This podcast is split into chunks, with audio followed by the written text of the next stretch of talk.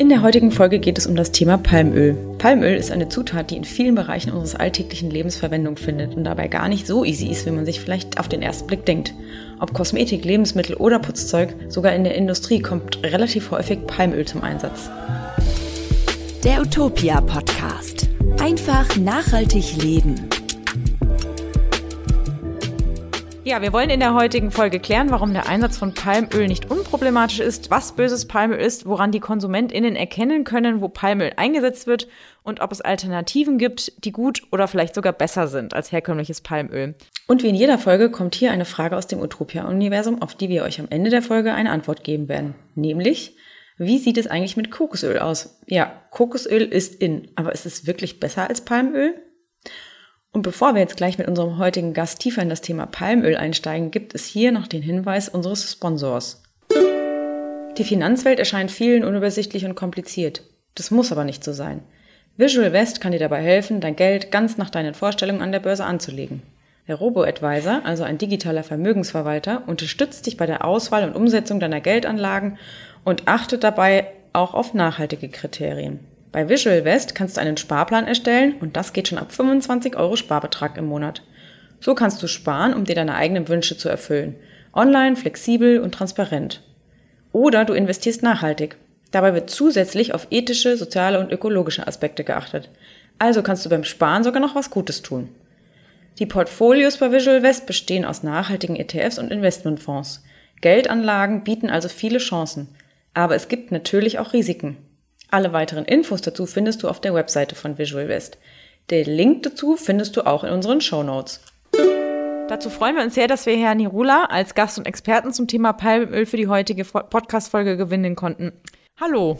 Guten Tag. Sie sind Biologe und haben Ihr Studium mit einer Studie über die Folgen und Hintergründe des industriellen Aus- oder Anbaus der Ölpalme in Südostasien abgeschlossen, was ich ja sehr spannend finde und befassen sich seither auch unter anderem intensiv mit der Frage, wie KonsumentInnen zu einer Verbesserung hinsichtlich des Palmöls oder der Verwendung beitragen können. Dann wollen wir jetzt gleich erstmal mit der ersten Frage starten. Woraus wird Palmöl denn hergestellt und wie gewinnt man Palmöl überhaupt? Also ähm, Palmöl, es gibt eigentlich zwei Formen von Palmöl. Das eine ist das Palmöl der Frucht und das andere ist das Palmöl des Kernes, auch Palmkernöl genannt. Im Endeffekt mhm. ist es beides einfach nur Teil der sogenannten Fruit Bunches der Ölpalme. Die werden auch relativ schwer und da hängen einige tausend Früchte teilweise dran. Ähm, Palmöl, wie man es so kennt, das, was auch größtenteils in Lebensmitteln enthalten ist oder was zu Biosprit verarbeitet wird, das kommt aus dem Fruchtfleisch der Einzelfrüchte und Palmkernöl wird aus dem Kernfleisch gewonnen. Ähm, das hat man dann größtenteils zum Beispiel in Wasch- und Reinigungsmitteln eingesetzt. Mhm. Und können Sie uns und den HörerInnen auch mal sagen, was das Problem oder an und mit Palmöl eigentlich ist? Naja, also mit Palmöl an sich gibt es relativ wenige Probleme, weil Palmöl ist tatsächlich überhaupt nicht böse, sondern es ist ein sehr gut einsetzbares Öl. Es ist eine Hochleistungspflanze, die unglaublich viel von diesem Öl liefert. Das tatsächliche Problem dabei ist, wo sie wächst, beziehungsweise wo ihr ähm, Ertragsmaximum liegt. Und das ist leider genau da, wo auch tropische Regenwälder wachsen, äh, die dann für die Produktion von Palmöl weichen müssen. Das ist aber natürlich nicht sagen. die Schuld der Ölpalme. Mhm. Das heißt, da wo die Ölpalme angepflanzt wird, wird dann meistens auch noch Regenwald gerodet. Exakt. Äh, das ist mhm. nicht nur so, weil ähm, das Ertragsmaximum in dieser Region liegt, sondern das ist auch so, weil wenn ich mir eine Genehmigung hole, um eine Palmölplantage ähm, aufzubauen, dann hole ich mir am besten, wenn ich ein schlauer Unternehmer bin, eine Genehmigung für ein noch nicht entwickeltes Waldstück. Dann kann ich nämlich erst mhm. Holz roden, das verkaufen und damit den Aufbau meiner Plantage finanzieren. Und das machen unglaublich viele Leute. Ach, das finde ich ja krass. Okay. Wenn man jetzt mal überlegt, ähm, es gibt ja schon seit einiger Zeit äh, schon auch immer wieder eine Diskussion oder einfach fortlaufende Diskussion, dass das heißt, Palmöl verwenden, man soll darauf achten, äh, wo die Sachen, also wo Palmöl drin ist, dass man Produkte vermeiden soll, wo Palmöl drin ist. Wie kann ich denn jetzt als Konsument ähm, erkennen, in welchen Produkten Palmöl enthalten ist und wie kann ich erkennen, ähm, ja, ob das gutes oder böses Palmöl ist, sagen wir es mal so. Also das kommt ganz drauf an, welches Produkt man sich anschaut. Wenn wir jetzt, ich mache mal das Einfachste zuerst, das sind Lebensmittel. Da ist Palmöl mhm. zumindest in der EU seit 2014 kennzeichnungspflichtig. Äh, da steht mhm. dann einfach drauf Palmöl oder Palmfett. Früher dürfte mhm. man sowas draufschreiben wie Pflanzenfett, gehärtet und dann wusste man natürlich nicht, welches Pflanzenfett ist das jetzt. Inzwischen genau. muss es aber draufstehen. Also in Lebensmitteln ist es tatsächlich größtenteils erkennbar, außer wenn es zum Beispiel ähm, genutzt wurde, um Emulgatoren herzustellen, die man dann ins Produkt gibt. Das sind aber wirklich sehr geringe Mengen. Ähm, aber ich kann an dem Emulgator, der da drauf steht, nicht sehen, ist der aus Palmöl oder aus was anderem hergestellt. Mhm. Bei und ja. Ja. ähm, gibt es denn gutes Palmöl überhaupt? Das ist ein bisschen schwierig zu sagen. Also es gibt definitiv Projekte, äh, wo Palmöl angebaut wird, wo auch ich selber von meinem Dafürhalten her sagen würde, das finde ich okay.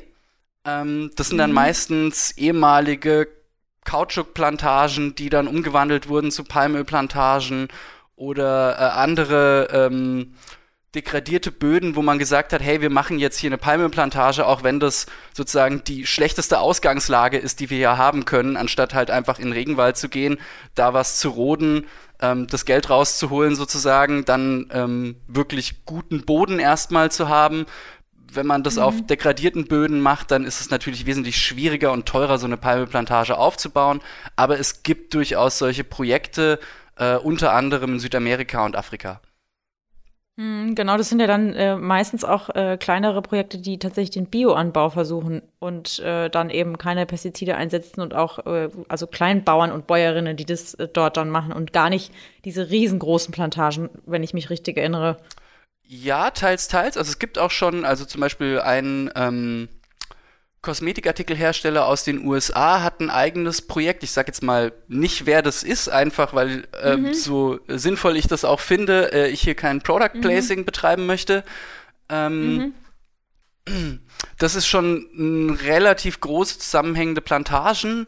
Ähm, das Grundproblem bleibt aber, dass ich mich hier jeweils darauf verlassen muss, dass die Firma, die das herstellt, mir auch die Wahrheit erzählt, denn ich werde es nicht überprüfen mhm. können. Ähm, mhm.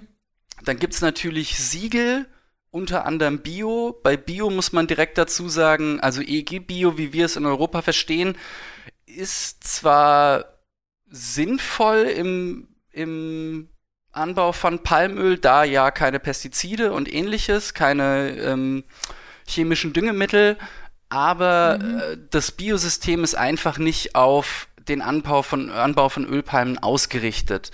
Ähm, mhm. Da gibt es keine Regel, die sagt, es darf kein Regenwald gerodet worden sein, weil das System ist auf Europa ausgerichtet und hier gibt es nun mal schlicht keinen Regenwald. Es gibt wieder andere Siegel, die speziell auf äh, Palmöl ausgerichtet sind. Ähm, insbesondere wäre da das größte zu nennen, der RSPO, Roundtable for Sustainable Palm Oil. Das Problem da ist, dass es zwar ein extrem starker Standard ist, meiner Meinung nach auch einer der stärksten Standards, ähm, der sozusagen Palmöl zertifiziert überhaupt auf der Welt. Die haben aber das große Problem, dass sie offensichtlich die Kontrolle nicht wirklich haben. Also sie ähm, die Umsetzung hapert, sagen wir es mal so. Die, mhm. der Standard ist ziemlich gut, wird auch immer besser, aber wenn man den nicht entsprechend umsetzt, dann habe ich am Ende wieder Palmöl, das ich eigentlich nicht haben möchte. Jetzt ist es ja so, haben Sie gerade schon angesprochen, diese Qualitätssiegel, da haben Sie das erste ja schon äh, genannt, das RSPO, dann gibt es ja noch das POIG und das, äh, ich, sag, ich spreche es jetzt einfach mal zusammenhängend aus, äh, FONAP. Mhm. Ähm, was würden Sie denn sagen? Gibt es da überhaupt etwas, wo man wirklich sagen kann, es ist noch eines der besten? Oder, äh, wie Sie jetzt auch schon gesagt haben, ist natürlich irgendwie schwierig, weil man das nicht genau kontrollieren kann. Also sprich, ist es besser, wenn man Palmöl kauft, was aus dieser, aus dieser, mit diesem Siegel versehen ist? Oder würden Sie sagen, es macht überhaupt gar keinen Unterschied? Ähm, na, sagen wir es mal so, die, die Palm Oil Innovations Group oder PUIG, mhm. die hat sich ja aus dem RSBO herausentwickelt. Firmen, die gesagt mhm. haben, das, was ihr hier macht, ist uns nicht genug, wir wollen einen ganzen Schritt weitergehen. Ähm, mhm. Das hat aber dann mehr oder weniger nicht so richtig gut funktioniert. Ähm, mhm. Weswegen auch die POIG oder POIG nicht unbedingt das mhm. ist, was ich jetzt, wo ich sagen würde, hey, das ist wirklich nachhaltig hergestelltes Palmöl. Beim RSPO würde ich auch sagen, der Standard ist gut, aber ich kann mir nicht sicher sein, dass das Palmöl, das ich sozusagen in meinem Produkt habe, tatsächlich nachhaltig hergestellt ist. Ähm, ganz nebenbei, der, ähm, die Palm Oil Innovations Group verkauft sozusagen gar kein Palmöl unter dem Siegel Palm Oil Innovations Group, die verkaufen unter dem RSPO. Mhm. Ähm, ah, und -hmm. der FONAP, also die, ähm, das Forum Nachhaltiges Palmöl, ist im Endeffekt ein Zusammenschluss deutscher Unternehmen, die gesagt haben, wir verpflichten uns, RSPO-Palmöl äh, zu verwenden. Nach mhm. gewisser Zeit, ähm, ich glaube, das Ende war also 2021 oder 2020 war es, glaube ich, wo sie 100 Prozent erreichen wollten. Ähm, ich kann Ihnen aber auch gerade momentan gar nicht sagen, ob die das schon erreicht haben. Ich vermute mhm. es fast. Mhm aber ähm, ja, nichtsdestotrotz ist es schwierig zu sagen, das ist wirklich nachhaltiges Palmöl. Im Gegensatz dazu der RSPO, der spricht ständig nur von nachhaltigem Palmöl und egal was man denen sagt, die mhm. wiederholen das immer und immer und immer wieder. Ähm, richtig inflationär, dass das alles so nachhaltig wäre. Da beteiligen sich inzwischen auch andere Organisationen, teilweise auch deutsche Umweltorganisationen, ähm, an diesem inflationären Gebrauch des Wortes Nachhaltigkeit, ähm, ohne dass man tatsächlich lückenlos nachweisen könnte, dass es denn wirklich nachhaltig wäre. Mhm. Jetzt haben, äh, haben wir ja schon von auch so ein paar Initiativen gesprochen, mal abgesehen von den Siegeln. Ähm, es gibt ja ein paar Initiativen, die tatsächlich versuchen, den Palmölanbau nachhaltiger zu machen. Ähm, sind die denn erfolgreich oder besser gesagt, bringen die denn was im Hinblick darauf, dass das tatsächlich sich insgesamt verbessert, was den Anbau, die Qualität ähm, ja, bietet oder ist äh, oder gibt es da vielleicht sogar eine Initiative, die da hervorsticht? Naja, also den größten Einfluss hat wahrscheinlich der RSPO weltweit. Es gibt inzwischen auch Studien, die sagen, es verbessert sich was in den Plantagen, die RSPO zertifiziert sind, ähm, sowohl mhm. ähm, auf der Nachhaltigkeitsebene im Sinne umweltfreundlicherer Anbau, ähm, als mhm. auch äh, auf der sozioökonomischen Ebene, also Arbeitsrechte, Menschenrechte, anständige Bezahlung, Frauenrechte. Aber nichtsdestotrotz gibt es innerhalb dieses Systems offensichtlich noch zu viele Zulieferer, die äh, sich nicht tatsächlich an ähm, das Regelwerk des RSPO halten, weswegen es halt schwierig ist, einfach zu sagen, dass Palmöl, das der RSPO zertifiziert, ist nachhaltig, Punkt. Das mhm. ist, ist okay. einfach was, was ich mich persönlich nicht trauen würde äh, und ich weiß mhm. warum. Mhm. Okay. Wenn ich jetzt als Konsumentin einkaufen gehe, ne, sagen wir mal ganz klassisch, ich muss irgendwie, was ich jetzt, äh, Aufstrich, Butter, Margarine, was auch, ob man jetzt vegan oder vegetarisch ist, je, nach, je nachdem, ähm, was würden Sie denn empfehlen, was man machen kann, wenn man sagt, man möchte, wenn überhaupt, dann nur gutes, in Anführungszeichen, Palmöl kaufen? Worauf würden Sie denn da achten? Also ich persönlich würde mich tatsächlich bis auf so ein paar kleine Firmen, die sozusagen ihren eigenen Standard in Anführungsstrichen haben und mit ihrem eigenen mhm. sozusagen Ruhm oder ihrer eigenen Vertrauenswürdigkeit damit, wer, ähm, damit dafür einstehen, dass sie Palmöl auf eine bestimmte Weise produzieren. An die Siegel persönlich würde ich mich nicht halten. Mhm. Ähm, und ja, wir bleiben bei dem Problem, dass man dann halt dem Hersteller vertrauen muss, dass der das auch wirklich so macht, denn die Kontrolle ist halt auch nicht wirklich gegeben. Zumindest mhm. nicht extern. Gibt es denn, würden Sie sagen, überhaupt eine oder Alternativen für Palmöl?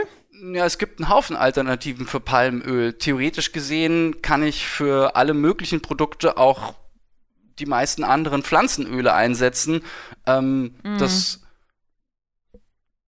differiert dann oft in Konsistenz und also ich krieg so zum Beispiel, wenn ich, wenn ich jetzt Rapsöl statt Palmöl einsetze, um, um ein Waschmittel herzustellen, dann wird das mhm. Waschmittel mhm. lang nicht so dickflüssig sein am Ende, Zumindest nicht ohne, mhm. dass ich irgendwelche weiteren Stoffe zugebe, wenn ich direkt Palmöl verwendet habe. Gleichzeitig mhm. ist Rapsöl teurer als Palmöl, also ist klar, was äh, der, der der normale Hersteller von, von ähm, einem Waschmittel sagen wird, der wird sagen, ich benutze doch Palmöl, klar. Ja, zumal es ja dann auch noch so ist, dass alternative Pflanzenöle allesamt natürlich auch einen deutlich höheren Flächenverbrauch haben. Ne? Wenn ich mir überlege, was für eine Menge an, an ähm, Palmöl äh, auf den Plantagen produziert wird, das kann man ja mit, jetzt zum Beispiel nehmen wir jetzt mal Raps oder so, das kann man ja gar nicht ersetzen auf der gleichen Fläche gesehen, von der Menge her. Nee, das kann man, das kann man tatsächlich oder? nicht. Also der, die Ölpalme ist die weltweit unangefochten ähm, produktivste Ölpflanze, die auch noch tatsächlich ein, ein essbares Öl produziert. Ähm, von daher, wenn wir unseren momentanen Konsum so aufrechterhalten, ähm, dann werden wir nicht zurande kommen, wenn wir sagen, okay, dann, dann nehmen wir jetzt das Palmöl weg und sagen einfach, okay, wir pflanzen die halbe Erde mit Raps voll. Ähm, beispielsweise äh, ein Beispiel, ähm, in Deutschland wurden im Jahr 2017 circa 1,44 Millionen Tonnen Palmöl inklusive Palmkernöl verwendet. Äh, in den Abbauländern, also wenn ich das jetzt sozusagen per, per Ölpalme anbaue, sind das circa 4000 Quadratkilometer oder ungefähr 1,5 mal das Saarland. Ähm, wenn ich die gleiche Menge in Raps herstellen wollte oder aus Raps herstellen wollte, bräuchte ich gleich 14.400 Quadratkilometer. Also etwa 10.400 Quadratkilometer mehr, was ungefähr die Fläche von Schleswig-Holstein wäre. Und jetzt ist die Frage, wow. wollen wir das halt hergeben? Nein, natürlich wollen wir das nicht, aber es ist natürlich mhm. auch keine gute Idee, sozusagen für unseren Konsum die benötigte Anbaufläche einfach ins Ausland zu verlagern. Und das ist, was wir in, in, in verschiedensten Bereichen jetzt tatsächlich lang nicht nur beim Thema Palmöl in einer Tour machen. Wir, wir konsumieren viel und die Fläche, die dazu nötig ist, es zu produzieren, die verlagern wir relativ konsequent ins Ausland. Mhm. Jetzt ist es ja so, wenn man sich mal so die, das, dieses Zukunftsszenario ausmalt, ne, würden Sie denn sagen, also Sie sagen ja, es gibt zwar Alternativen heimischer Öle, aber eine wirkliche Alternative ist es ja irgendwie auch nicht, wenn man sich das mal so recht überlegt und durchspielt. Ähm, ich habe äh, in äh, dem Buch, äh, das Sie mit der Frau äh, Frauke Fischer zusammengeschrieben haben, der Palmölkompass, gelesen, dass es äh, durchaus auch schon andere Richtungen gibt, wo man äh, an Alternativen forscht. Ähm, können Sie da verraten, welche das sind? Nee, es gibt Versuche mit äh, bestimmten Algen und bestimmten Pilzarten, die ähm, Öle produzieren, die von der Zusammensetzung her dem Palmöl bzw. dem Palmkernöl relativ ähnlich sind, äh, die mhm. also direkt äh, eingespeist werden könnten anstatt Palmöl in Produktionsprozesse. Ähm, nur ist diese Technik einfach noch nicht ausgereift. Ähm, eventuell schaffen wir es in Jahren, da mal hinzukommen, dass wir mhm. tatsächlich einfach sozusagen Bioreaktoren haben, in denen Algen permanent hin und her gespült und entweder direkt mit Sonnenlicht oder mit künstlichem Licht bestrahlt werden, ähm, Nährstoffe zugefügt bekommen und am Ende nehmen wir das alles einfach raus, äh, extrahieren das Öl und ähm, freuen uns dann darüber, aber das ist wahrscheinlich noch ein weiter Weg. Okay. Das heißt aber, eigentlich müsste man sich als Konsument, wenn man sagt, man möchte da irgendwie was äh, verändern in seinem eigenen nachhaltigen Alltag und irgendwie etwas dafür tun, dass weniger Palmöl verbraucht wird, sich tatsächlich einfach selber damit auch ordentlich auseinandersetzen und dann gucken, dass man tatsächlich den Herstellern, die explizit vielleicht selber kleine eigene Initiativen haben und denen man vertraut, ähm, von denen die Produkte zu beziehen, ähm, anstatt sich äh, auf das große Ganze zu verlassen, oder? Genau, wenn man ähm, sozusagen sagt, ich möchte kein Palmöl in meinen Produkten haben oder ich möchte nur Palmöl, mhm. von dem ich auch davon ausgehen kann, dass es nachhaltig produziert ist, dann muss man tatsächlich Recherche betreiben. Da kommt man, mhm. kommt man nicht so einfach zu Rande. Ja, es gibt durchaus Möglichkeiten, ähm, sich, wenn man selber genug recherchiert, die Firmen rauszusuchen, bei denen man davon ausgehen kann, dass es zumindest nachhaltiger produziert ist. Ähm, mhm. Allerdings muss man dafür wirklich einiges an Zeit investieren.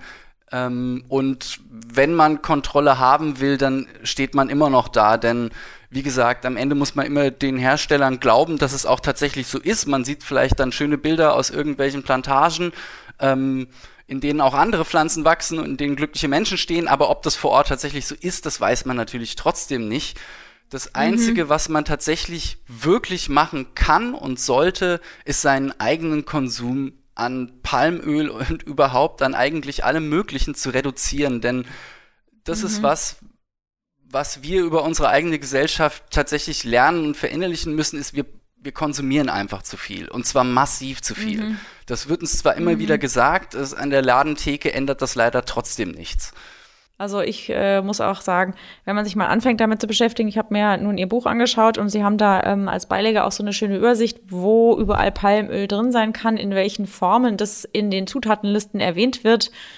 Ähm, da muss ich auch sagen, da ist halt der Konsument auch mit gefordert. Natürlich kann man das, soll, kann und soll man das nie alles allein auf den Konsumenten abwälzen. Ähm, aber wenn man wirklich irgendwie vorhat zu sagen, okay, ich möchte das nicht, ich möchte für mich schon mal was tun, dann äh, ist es, glaube ich, ganz gut, wenn man sich da irgendwie selber mal so ein bisschen in das Thema rein äh, begibt. Hätten Sie denn zum Schluss noch einen Tipp, wo man sich da gut informieren kann?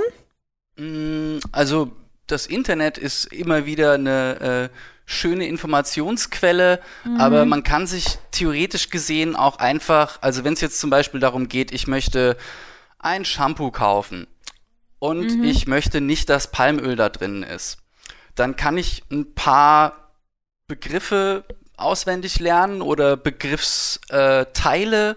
Zum Beispiel, wenn auf, also die, die Verpackungen unserer Waschmittel, ähm, da müssen ja Zutatenlisten drauf, allerdings nicht unbedingt in der normalen Bezeichnung, wie wir sie in Deutschland benutzen würden, sondern INCI, die internationale Nomenklatur für kosmetische Inhaltsstoffe.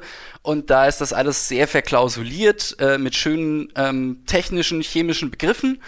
Ähm, und wenn aber da zum Beispiel das Wort Palm oder Kernelat oder Palmat auftaucht, dann kann ich mir sicher sein, dass da Palmöl drin ist. Ähm, das ist mit allen möglichen anderen Begriffen ist es schon wieder nicht so ganz so einfach. Ähm, aber dieses Palm, das ist was sehr, sehr sicheres. Es ist nur meistens nicht die ähm, in größten Volumenprozent vor, vorkommende Komponente. Das sind meistens die schönen Begriffe Sodiumlauretsulfat und Sodiumlaurylsulfat. Wenn ich die lese, kann ich mir relativ sicher sein, dass in dem Produkt Palmöl drin ist. Ich könnte jetzt noch etliche andere aufzählen, aber das führt zu weit und merken kann sich das ja sowieso keiner. Von daher ähm, ein paar kleine Begriffe reichen eigentlich schon aus, um zumindestens halbwegs durch den Dschungel zu kommen, sozusagen. Mhm. Ähm, allerdings wird man dann wahrscheinlich am Ende kein Shampoo kaufen. Ja, gut, ich meine, da gibt's ja inzwischen Gott sei Dank auch immer, immer mehr nachhaltige äh, Ersatzmöglichkeiten. Und ich denke auch, also wir werden für die, für die Leser äh, oder HörerInnen auch ähm, in den Shownotes einige Links äh, reinpacken, wo man sich irgendwie noch mal ein bisschen äh, schlauer machen kann, wo man sich auch ein bisschen in das Thema einlesen kann. Und da äh, wird sicherlich auch das eine oder andere dabei sein, wo man einfach nicht ein ganzes Lexikon sozusagen im Kopf haben muss, um äh, aber trotzdem einigermaßen sicher, wie Sie das schon so schön gesagt haben, durch den Einkaufsdschungel zu kommen. Ähm, ich freue mich auf jeden Fall sehr, dass wir so ein tolles, äh, dass wir so ein tolles und vor allem so ein lehrreiches Gespräch hatten. Ich für meinen Teil habe, das habe ich mir vorhin schon überlegt, dass es hinterher sicherlich so sein wird, obwohl ich das Buch vorher schon äh, durchgelesen Vielen habe, äh, wieder, wieder was gehört, wo ich jetzt zum Beispiel auch schon weiß, diese zwei Begriffe, die Sie da am Ende zu dem Shampoo äh, erwähnt haben, das ist einfach, das sind ja so Dinge, die kann man sich relativ leicht merken. Und ich bin auch davon überzeugt, dass unsere HörerInnen einiges mitnehmen äh, konnten und ähm, weil ich auch glaube, dass der Konsument einfach doch relativ viel bewegen kann, indem er auf kleine Dinge achtet. Und ähm, ich hoffe, ähm, dass äh, wir ähm, es bald schaffen, dass man äh, nachhaltiger und vor allem bewusster, vor allem mit dem Thema Palmöl umgeht, weil am Ende ist es ja so, dass wenn wir bewusster und äh, nachhaltiger oder einfach insgesamt weniger konsumieren, dann ist es nicht nur gut für die Umwelt, sondern eigentlich auch für uns Menschen. Durchaus. Vielen Dank für das nette Gespräch. Ja, und das war's auch jetzt schon fast wieder mit der heutigen Folge. Doch zum Schluss wollen wir euch natürlich noch die Frage vom Beginn beantworten, nämlich, wie sieht es eigentlich mit Kokosöl aus? Ja klar, Kokosöl ist total in, das hört man an jeder Ecke und an jedem Ende, aber es ist wirklich besser als Palmöl? Auch wenn das Kokosöl aktuell total gehypt wird, gilt, man sollte genau hinschauen. Wir haben euch einfach mal ein paar Fakten zum Kokosöl zusammengetragen. Die wichtigsten Produktionsländer für Kokosöl sind die Philippinen, Indonesien und Indien. Damit kommt das Kokosöl also, Überraschung, von ziemlich weit her und verursacht durch die langen Transportwege hohe klimaschädliche Emissionen. Hinzu kommt außerdem, dass die ökologischen als auch die sozialen Bedingungen des Kokosnussanbaus extrem undurchsichtig und nicht gut erforscht sind. 2018 wurden laut Welternährungsorganisation FAO auf rund 12,4 Millionen Hektar weltweit Kokosnüsse geerntet. Jetzt mal für euch zum Vergleich. Die Erntefläche von Ölpalmenfrüchten, aus denen das Palmöl gewonnen wird, war 2018 rund 19 Millionen Hektar groß. Zehn Jahre vorher, also im Jahr 2008, wurden auf rund 11,5 Millionen Hektar Kokosnüsse geerntet und noch einmal zehn Jahre vorher, also 1998, auf rund 10,5 Millionen Hektar. Die Anbaufläche für Kokosnüsse sind damit deutlich weniger stark gestiegen als für Palmöl. Letztere haben sich zwischen 1998 und 2018 verdoppelt, also von ca. 9,7 Millionen auf etwa 19 Millionen Hektar. Heute kann man noch nicht sagen, welche massiv negativen Auswirkungen auf Umwelt, Klima und die Menschen vor Ort der Palmölboom hat, haben wir ja gerade im Gespräch mit Frank Nirula gehört. Noch sind ähnliche Probleme aus dem Kokosnussanbau zumindest nicht offenkundig oder wirklich belegt. Allerdings muss man davon ausgehen, dass ein vergleichbarer Boom von Kokosöl mindestens ein, so zerstörerische Folgen haben würde wie beim Palmölanbau. Denn der Flächenbedarf ist für Kokosöl sogar noch höher als für den Anbau von Palmöl oder für die Produktion von Palmöl. Zusammengefasst lässt sich sagen, dass auch bei Kokosöl Vorsicht geboten ist. Denn während das Palmöl inzwischen sehr gut erforscht ist, gibt es im Gegensatz dazu viel zu wenig Daten über die Auswirkungen anderer Pflanzenöle und Kulturpflanzen wie zum Beispiel Kokosöl. Es wäre wichtig, diese Wissenslücke zu schließen und äh, auch die Kokosölproduktion besser zu erforschen, damit nicht nur der Anbau nachhaltiger gestaltet werden kann, sondern damit auch die Verbraucherinnen bestmöglich informiert eine gute Kaufentscheidung treffen können. Wie immer packen wir euch dazu auch gerne Links in die Shownotes, damit ihr euch weiter dazu informieren könnt. So, und bevor ihr endgültig abschaltet, abonniert doch bitte noch schnell diesen Podcast in eurer Podcast-App. Dann könnt ihr euch ganz einfach im Archiv umhören, was wir ähm, schon besprochen haben, welche Themen wir schon hatten, könnt euch die alten Folgen anhören und ihr verpasst auch nie eine der neuen Folgen. Und falls ihr Wunschthemen, Kritik, Vorschläge oder Ideen habt, schreibt uns gerne eine E-Mail an redaktion.utopia.de mit dem Betreff Podcast. Wir lesen wirklich alle eure E-Mails und Nachrichten, auch wenn wir aus Zeitgründen nicht immer antworten können. Daher schon mal vielen Dank für eure Vorschläge und bis bald. Der Utopia Podcast. Einfach nachhaltig leben.